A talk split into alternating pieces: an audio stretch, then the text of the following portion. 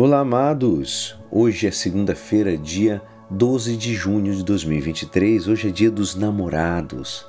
E hoje a nossa igreja nos convida a meditar juntos o Evangelho de São Mateus, capítulo 5, versículos 1 a 12. Naquele tempo, vendo Jesus as multidões, subiu ao monte e sentou-se. Os discípulos aproximaram-se e Jesus começou a ensiná-los. Bem-aventurados os pobres de espírito, porque deles é o reino dos céus. Bem-aventurados os aflitos, porque serão consolados. Bem-aventurados os mansos, porque possuirão a terra. Bem-aventurados os que têm fome e sede de justiça, porque serão saciados. Bem-aventurados os misericordiosos, porque alcançarão misericórdia.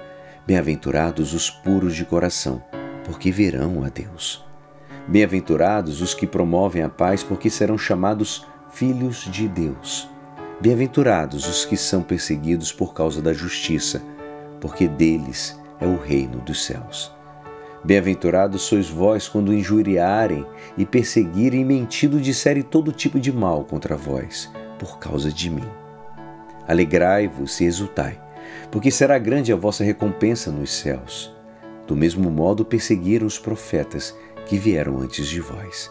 Esta é a palavra da salvação. Amados, hoje na nossa liturgia nós temos um, a proclamação das bem-aventuranças.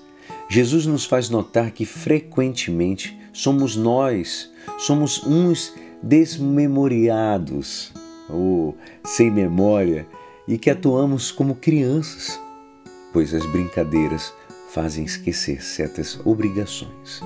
Essa é a realidade.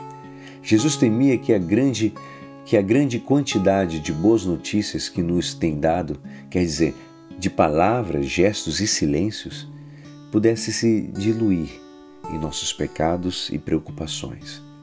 Lembra na parábola do semeador a imagem do grão de trigo sufocado nos espinhos?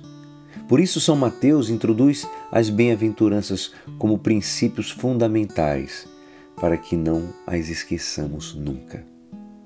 É um resumo da nova lei apresentado por Jesus como uns pontos básicos que nos ajudam a viver de maneira cristã. As bem-aventuranças são destinadas a todo mundo. O Mestre não só ensina aos discípulos que o rodeiam, nem exclui nenhum tipo de pessoa, ele apresenta uma mensagem universal.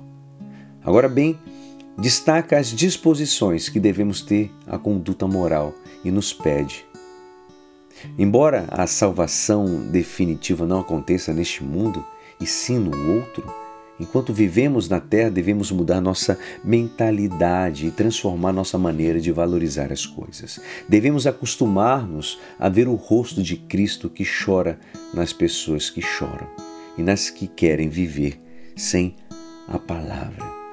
E nos mansos de coração, nos que fomentam as ânsias de santidade, nos que tomaram uma determinada determinação, como dizia Santa Teresa de Jesus, para ser semeador da paz e alegria.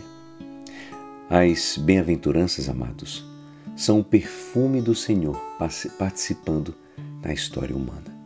Também na sua história, na minha história. Os dois últimos versículos incorporam a presença da cruz, pois convidam à alegria quando as coisas ficam difíceis, humanamente falando, por causas de Jesus e do Evangelho.